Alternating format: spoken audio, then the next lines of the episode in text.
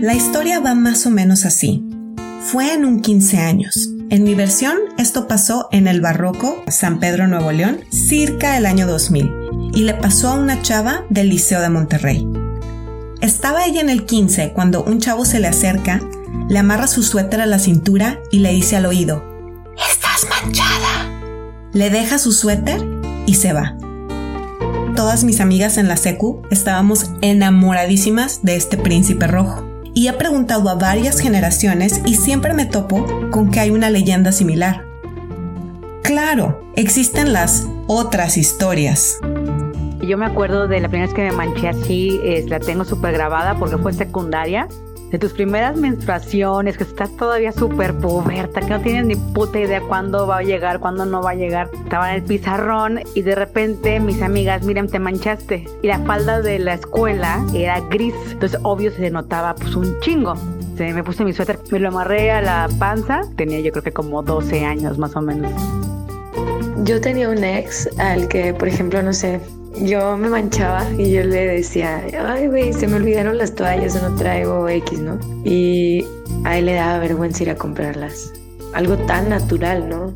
Y pues bueno, ahora tengo una pareja a la cual pues obviamente eso se le hace una estupidez, ¿no?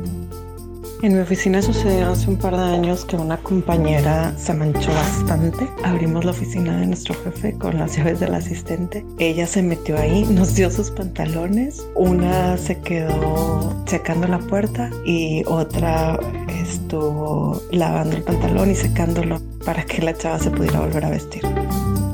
No teníamos medios para comprar cótex, entonces mi mamá nos acostumbró a usar eh, el algodón y luego con el paso del tiempo aprendí a hacer mis toallas femeninas hechas de algodón más ergonométricas. Son cosas ahorita que me río, pero que en ese tiempo nadie te dice, nadie te explica y les puedo decir que yo usé algodón hasta la época de la universidad. La pubertad es difícil para todos, de distintas formas y a distintos niveles. Pero yo creo que sería de mucho beneficio que tanto las chavas como los chavos entiendan bien qué onda con el ciclo menstrual te pase a ti o no, esto te va a afectar. Desde saber cómo actuar si a alguien le pasa un accidente de este tipo, hasta entender sobre la planificación familiar. Ahora, si eres chavo, a lo mejor tú te reflejas más en una de estas voces. Creo que mi primer contacto con el tema fue en la clase de biología. Yo creo que debe haber sido primero y secundaria, pero entenderlo ya en términos prácticos y reales, creo que pasaron todavía después de eso unos dos o tres años más negativo. Yo no recibí información sobre el periodo femenino en mi casa, así que mi padre me haya dicho, oye, esto está pasando con tu hermana, o no recibí y honestamente todavía no lo entiendo bien. En la casa solo me enseñaron que es un proceso normal de la mujer, nada de a profundidad. Cuando lo entendí bien a bien a bien, cuando estudié mi licenciatura y supe de las hormonas y todo lo demás hasta la facultad creo que mi mamá nos empezó a platicar sobre la menstruación cuando yo tenía como unos 10, 11 años, porque como tengo dos hermanas, fue como una plática preventiva sobre lo que se nos venía encima, literalmente. Seas quien seas, aunque no te baje. De hecho, especialmente si no te baja, este episodio es para ti. Así que agárrense Cuasi feministas, el tema del día de hoy es menstruación para caballeros.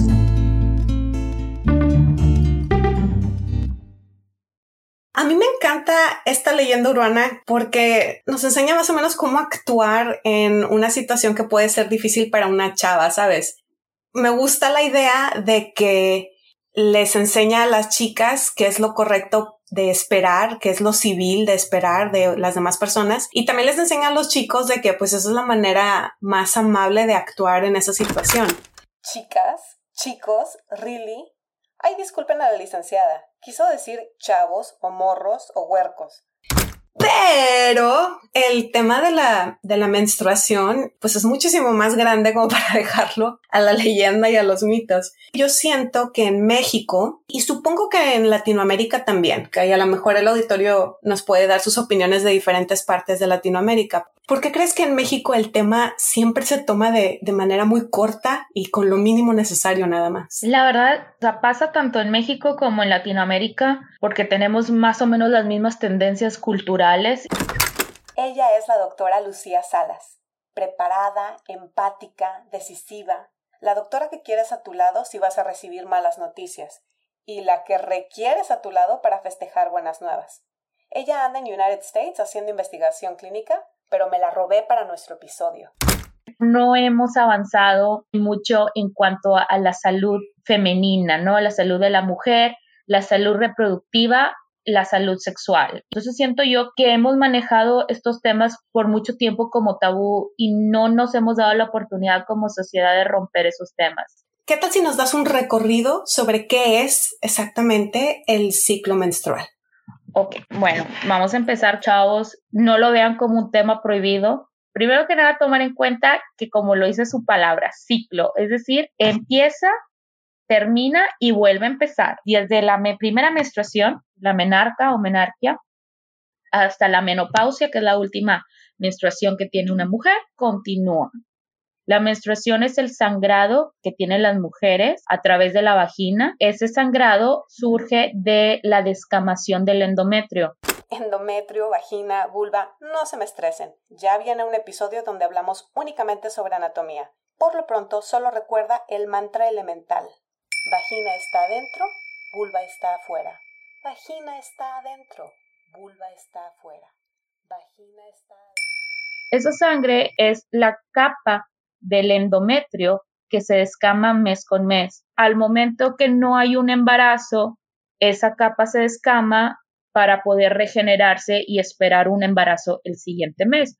Obviamente, como cuando te haces una cortada en la piel, por más superficial que sea, sale sangre, lo mismo es en el útero, se descama el endometrio y sale sangre porque hay vasos sanguíneos que están nutriendo esa capita de tejido. O sea, esa es la primera parte de lo que viene siendo el ciclo menstrual.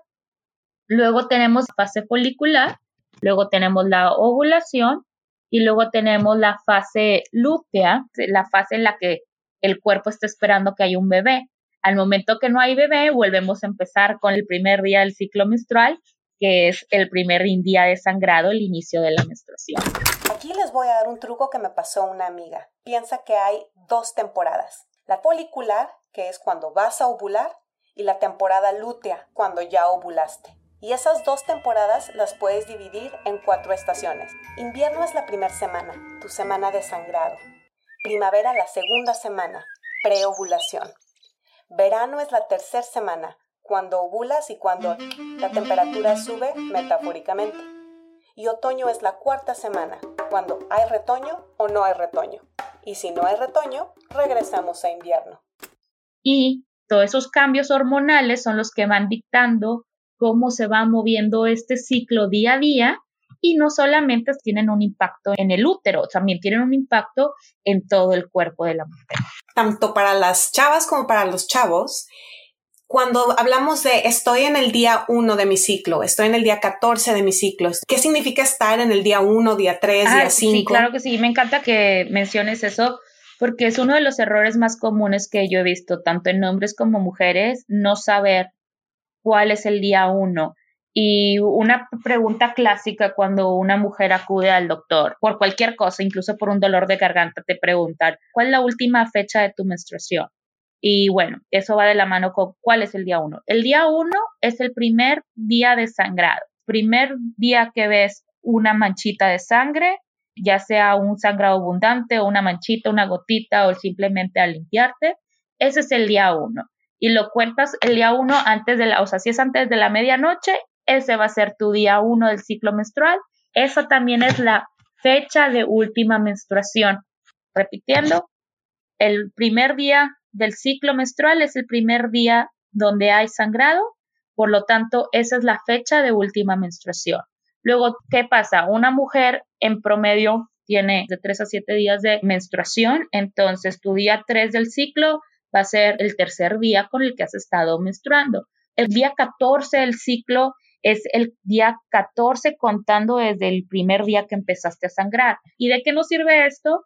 Para cuando una persona está tomando métodos anticonceptivos, cuando una persona busca embarazarse, cuando una persona quiere calcular cuándo me va a bajar porque voy a ir a la playa o que si me pongo pantalón blanco o no para saber que nuestro ciclo está siendo regular o irregular, que es muy importante. Todo esto nos sirve para conocer mejor nuestro cuerpo. Y bueno, hablando de los días del ciclo menstrual, la primera fase del ciclo menstrual que inicia con el día 1 de sangrado y que culmina con la ovulación pueden variar de mujer a mujer. algunas mujeres les dura 10, 12 días, hay mujeres que les dura 16 días, en promedios de 9 a 16, pero lo que sí no cambia es la última parte del ciclo, que es la fase lútea, que es después de la ovulación, esa es igual en todas las mujeres, dura 14 días. Tu invierno-primavera varía de mujer a mujer. Verano-otoño siempre son 14 días forever. La primera fase es la que va a determinar con qué frecuencia a una mujer le baja. Lucia, ¿nos puedes hablar sobre las hormonas? especialmente para los chavos. Sí, mire, muy importante volver a recordar que somos cíclicas, ¿no? Hay un video que hace varios años estuvo transmitiendo en redes sociales que decía, no soy emocional, no soy histérica, soy cíclica, porque las hormonas juegan un papel importante en nuestras emociones y además, bueno, pues estamos todos conscientes que durante el ciclo menstrual también estamos más sensibles físicamente. Cada mujer la pasa diferente. Confession time. Yo en mi calendario en mi cocina tengo marcado primavera, verano, otoño, invierno, semana con semana. De esa manera hasta mi pareja sabe dónde ando. Entonces, eh, las hormonas que juegan un papel importante sin irnos a muchos detalles técnicos sería la hormona folículo estimulante, FSH, la hormona luteinizante. Estas dos hormonas se producen en la hipófisis, seguramente ustedes la conocen como la glándula pituitaria. Estas dos hormonas le mandan mensaje a nuestros ovarios para que produzcan lo que viene siendo estrógenos y progesterona. Estas, los estrógenos y la progesterona, son los que junto con la FSH y LH van dictando qué es lo que va a ir pasando. En general, yo creo que lo que nos enseñan a las mujeres es que el estrógeno es a toda madre y la progesterona es la que te hace la vida difícil. ¿Esa idea general es correcta? No precisamente. Sí, eh, la progesterona causa principalmente el síndrome premenstrual y eh, la progesterona es la que hace que las mujeres durante los primeros días de menstruación y principalmente los días previos a la menstruación tengan más cambios de humor, de enojo, por así decir, provoca que estemos más olvidadizas, que no estemos igual de concentradas. Eso provoca antojos, en especial por carbohidratos, provoca que nos hinchemos, que haya eh, acumulación de líquido en el cuerpo y hace que también nos sintamos que los senos, los pechos estén congestionados, adoloridos. Si bien es cierto que la progesterona causa todo eso, pero bueno, los estrógenos, a diferencia de lo que muchas veces se dice, sí está presente también en esa segunda fase del ciclo, en, esa, en ese síndrome premenstrual, nos hace más que nada que estemos más lloronas, más tristes, pero sí, después de que empieza la menstruación, cerca de los días de ovulación, el estrógeno hace que fluya más sangre en nuestro cuerpo, se nos pigmentan más los labios, entonces nos sentimos más coquetas, que se nos sienta la piel más lisa, que el cabello esté más brillante, porque todo esto va de la mano con que el estrógeno va a aumentar en la ovulación. O sea, rudimentariamente tenemos un instinto de la reproducción. El estrógeno va a hacer que seamos más atractivas de manera natural. Entonces, pues sí se podría decir que de alguna forma la progesterona se vuelve el logro de este ciclo, pero eso siempre y cuando no hay embarazo, porque cuando hay embarazo, pues la progesterona es quien hace que el bebé se pueda mantener unido al útero. Entonces, pues no es tan mala después de todo la progesterona. Tanto la progesterona como el estrógeno es, tiene tantas cosas buenas como cosas malas. y a lo mejor podríamos hablar un poquito para los chavos aquí de que todos los seres humanos tenemos hormonas. Los hombres también.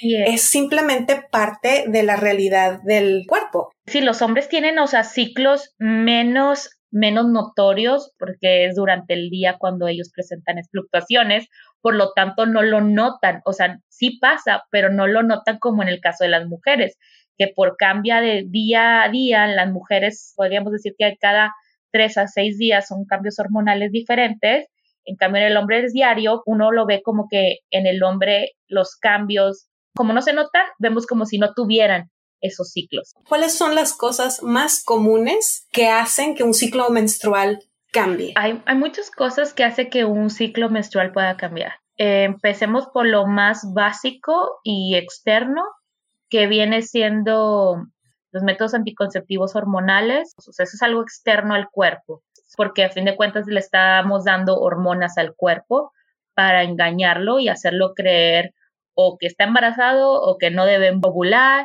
Tenemos las píldoras del día siguiente que esos alteran las hormonas. Entonces, eso es el factor externo más común. Pero luego vámonos a lo que le pasa a la gran mayoría de las mujeres, que son el estrés, lo que viene siendo los cambios alimenticios y los cambios de ejercicio.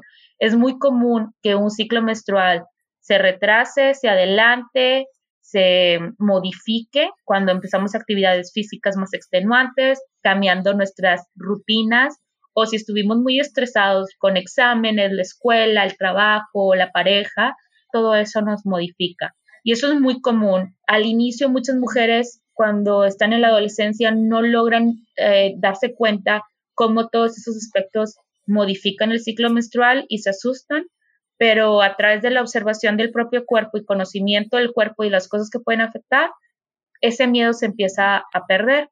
Algo que no mencioné, que también es importante tomar en cuenta, el cambio de peso, la cantidad de grasa que una mujer tiene en su cuerpo hace que cambie el ciclo menstrual mucho.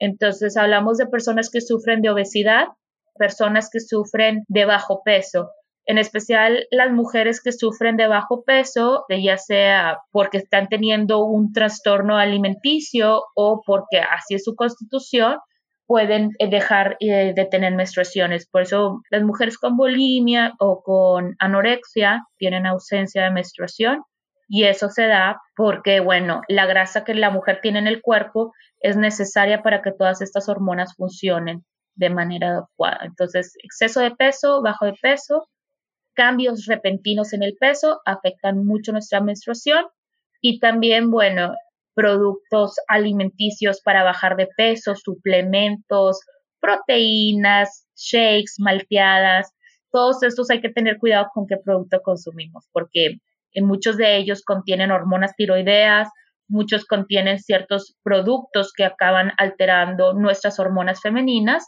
y por lo tanto causan alteraciones en la menstruación. Luego también hay otros factores que son factores de cuestiones propios de la salud, que vienen siendo enfermedades o anomalías, ¿no? Problemas tan graves como a lo mejor un tumor en el hipotálamo hacen que tengamos estos cambios. También tenemos otros factores, alguna enfermedad como el síndrome de ovario poliquístico, que un gran porcentaje de mujeres padece, eso cambia mucho las hormonas, también podemos tener alteraciones en las glándulas suprarrenales que cambia, hace cambios físicos, eh, entre otros problemas que pueden alterar el ciclo menstrual, pero bueno, esos son los más clásicos. Es importante que veamos que es posible tener una vida normal y activa y tener un ciclo menstrual.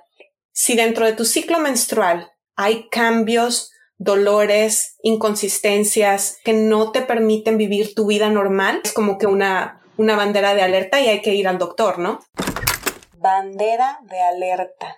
Aviéntate esa Juan Escutia. Quisiste decir señal de alerta para ti. ¡Qué oso! Exactamente. Cuando una cuestión que se supone que es natural altera tus actividades de la vida diaria, personales, sociales, actividades profesionales, académicas, etcétera, hay que tomarlo en cuenta como una alerta y acudir al médico. Exacto. Sin importar si tenemos 13 años o 48 años, porque eso también hay que tomarlo en cuenta, que durante los primeros años de la pubertad, el ciclo menstrual sufre cambios porque vamos creciendo. Igual cuando nos acercamos alrededor de los 45 años de edad, empieza a haber periodos premenoptorios que igual alteran nuestro ciclo. Entonces, sin importar si tengamos 12, 51 años, 30 años, hay que acudir al doctor. Casi siempre hay formas de mejorar la calidad de vida y que la menstruación no se vuelva un sufrimiento, sino sea una bendición como mujeres de poder crear con la ayuda de, de los chavos, ¿no? De los hombres. y es algo más para celebrarse que para tenerle miedo. Entonces, por favor, hablemos de todos los métodos de productos sanitarios femeninos para la recolección de la sangre menstrual. Chavos, no apaguen el podcast. Esto lo tienen que escuchar ustedes también. Sí. Claro que sí, como dices tú, ha cambiado mucho. Se van involucrando más mujeres en la creación, producción y diseño de estos productos sanitarios, porque hace muchos años nada más los hombres eran los que estaban en la industria de la fabricación de toallas sanitarias y tampones entonces era un poco irónico de que saber que los hombres creaban productos para algo que ellos no viven. Y qué bonito saber que ahora ya hay doctoras, ingenieras, demás involucradas en estos productos. Entonces tenemos lo que viene siendo las toallas sanitarias. De todos los tamaños, formas, tallas, con alas, sin alas, con aroma, sin aroma, de colores, sin colores, ¿no?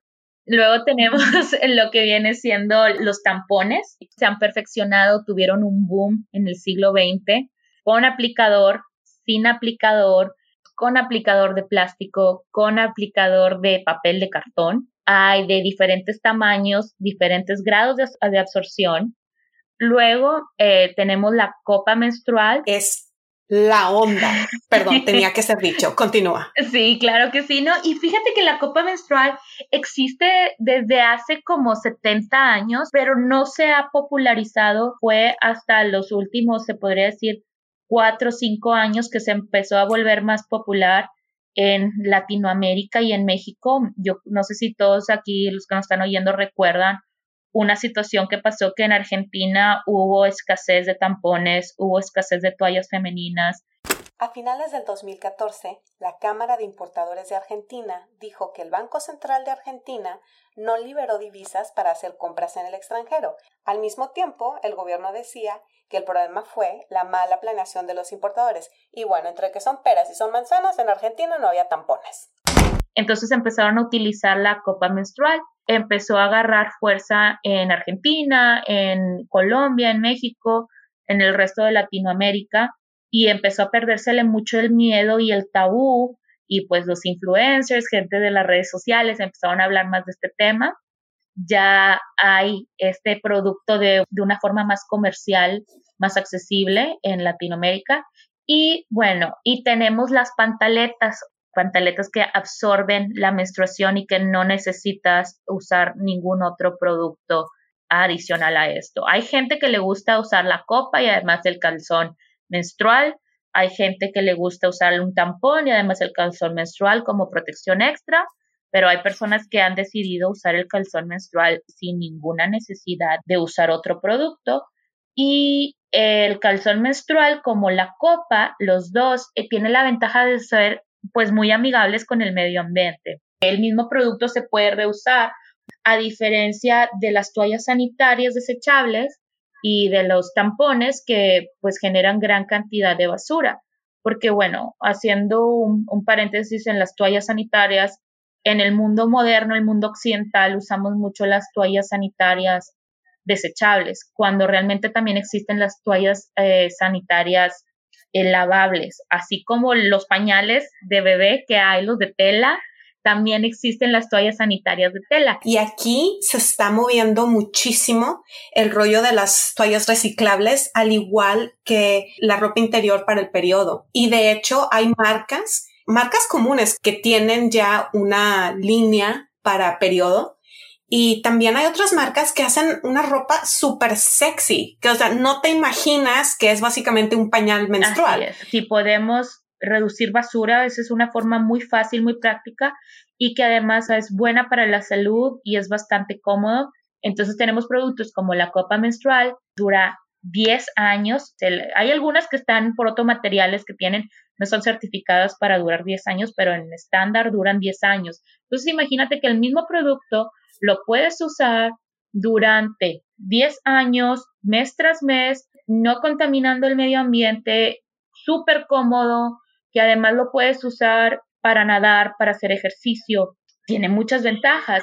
Y hay una marca de pantaletas que se me hace muy interesante porque se llama eh, Things, eh, como pensar, pero con X. Fue creada por chavas, se meten a la lavadora y quedan como si nada. Pues muchas veces decimos, ay, qué asco la sangre menstrual. Y no, o sea, es como la sangre de cualquier cortada de tu cuerpo, como es la misma sangre que corre por tus venas. El útero, de donde sale esa sangre, es completamente limpia. La vagina tiene su propio sistema de limpieza natural. No es sangre cochina, no es sangre contaminada, no es sangre que te va a provocar si la tocas infecciones, tampoco va a provocar mal olor. Si provoca mal olor es porque la dejas mucho tiempo o tienes una infección vaginal o no te estás saciando adecuadamente en la zona de tus genitales externos. Entonces hay que tomar en cuenta que la sangre menstrual no es algo a que tenerle asco o repulsión. Si usamos pañales desechables y contaminamos el medio ambiente y estamos cambiando eso por pañales de tela que contienen popó y contienen pipí, ¿por qué no hacer toallas sanitarias, este, usar las toallas sanitarias de tela reusables y contaminar menos. Exactamente. Aquí en Estados Unidos, que es donde yo vivo, en el HEB, por ejemplo. HEB es un supermercado tipo Chedraui, Soriana, Mercadona, Éxito, Cencosud y otros más. Eh, uno va a la sección de productos eh, femeninos y cada vez son más la cantidad de copas menstruales que ofrecen, cada vez son más la cantidad de pantaletas reusables que ofrecen y van reduciéndose mucho la cantidad de, toallas sanitarias que hay. Aquí hay un tema que quisiera recalcar, en particular para los chavos. Por un lado, los productos sanitarios femeninos son caros. O sea, es un costo inevitable que tenemos que hacer para tener acceso a un estado de higiene y de salud normal, o sea, el mínimo necesario. Por otro lado, o sea, es una presión debilitante, una presión social. Fíjate, aquí en Australia leí sobre un estudio, una encuesta que se hizo, si mal no recuerdo, a chavas de 12 a 16 años sobre cómo mejorar los productos sanitarios. Y la respuesta número uno fue que la envoltura no haga ruido porque les da vergüenza. Y aquí es donde ustedes entran, porque está en sus manos ayudar a completamente normalizar este tema. Platicarlo con tu mamá, con tu hermana, con tus amigas, el tratar de normalizarlo en la oficina, en la escuela, en tu trabajo.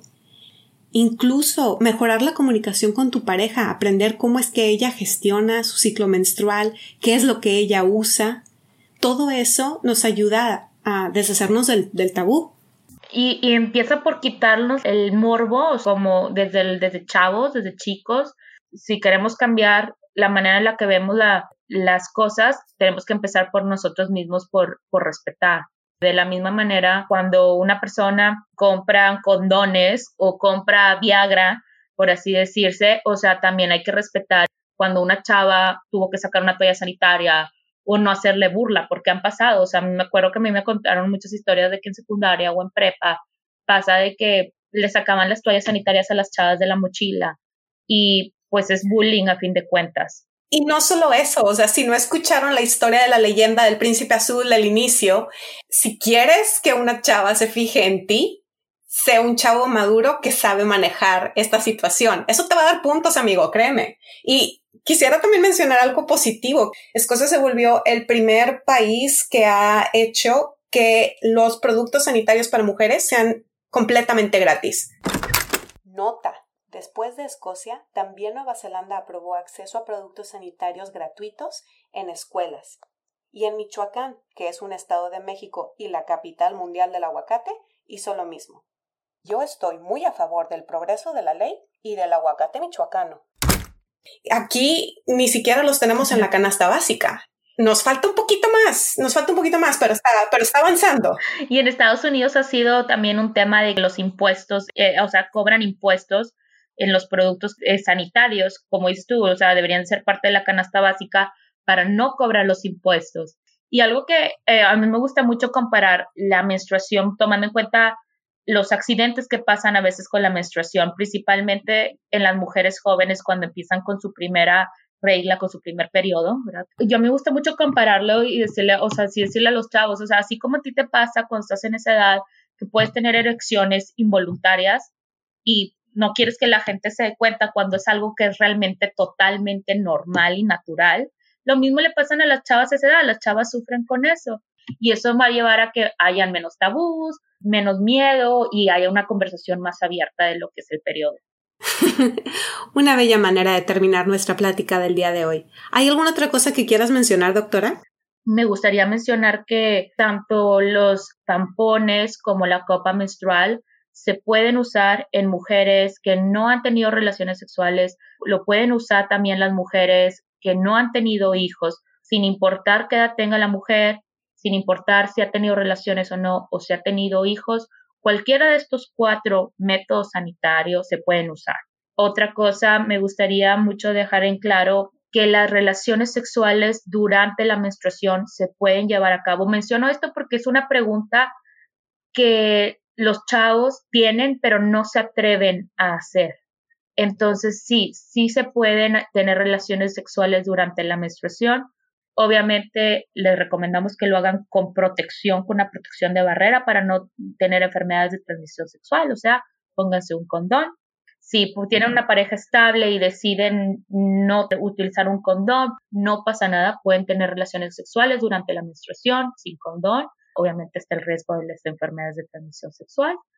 Pero para las mujeres, este, las chavas que nos estén escuchando, también es bueno que sepan que las relaciones sexuales durante la menstruación también pueden ayudar a disminuir los cólicos. Entonces, bueno, pues hay ese beneficio y para, tanto para chavos como para chavas, porfa, no se olviden que las relaciones durante la menstruación también pueden llevar al embarazo, que es menos común, pero aún así no quita la posibilidad. Tomen esto en cuenta, no tengan miedo de preguntarles a sus doctores, a sus doctoras, acérquense con sus papás si todavía están chavitos, y si sus papás no saben responder o no tienen idea por qué pasa, siempre pueden decirle a sus papás que los lleven con el doctor. Sin importar la edad que tengamos, siempre se puede entablar esta conversación. Los menores de edad pueden acercarse con su pediatra, las chavas con su ginecólogo. Hombres, si tienen dudas, pueden acercarse con su médico general, con su médico familiar, pueden ir con un ginecólogo por una conversación nada más.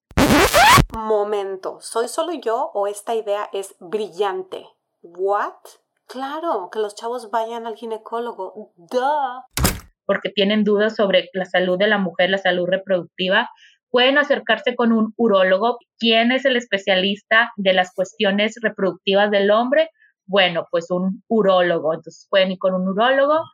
Y también existen los sexólogas, sexólogos, los psicólogos en sexología que también están preparados para resolver este tipo de dudas. Entonces, no se ganchen con lo que dicen las revistas comerciales, mejor acudan con un profesional para aclarar todas estas dudas. Ha sido un placer esta conversación y hasta creo que te quiero comprometer porque estos temas que hablas al final de anatomía, planificación, yo siento como que hay otro episodio por ahí, ¿te parece? Me parece muy bien. Concuerdo totalmente que todavía hay mucho más que hablar, mucho más que abordar, mucho más que informar, entonces yo encantada. Fantástico. Muchas gracias, doctora. Que tengan una semana muy feliz y cuasi feminista.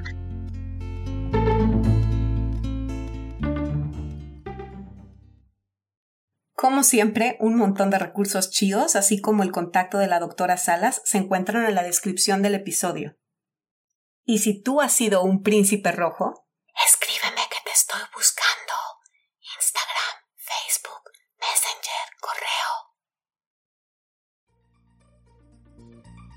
Quasi Feminista es grabado en una plétora de oficinas, recámaras y consultorios alrededor del planeta.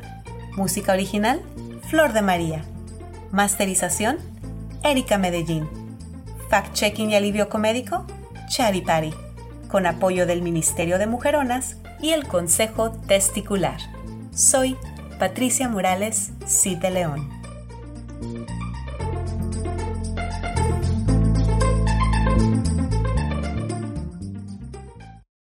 Hey, Hey, si estás disfrutando de este podcast y crees que alguien más también puede disfrutarlo, compártelo en tus redes sociales. Cada share de verdad cuenta.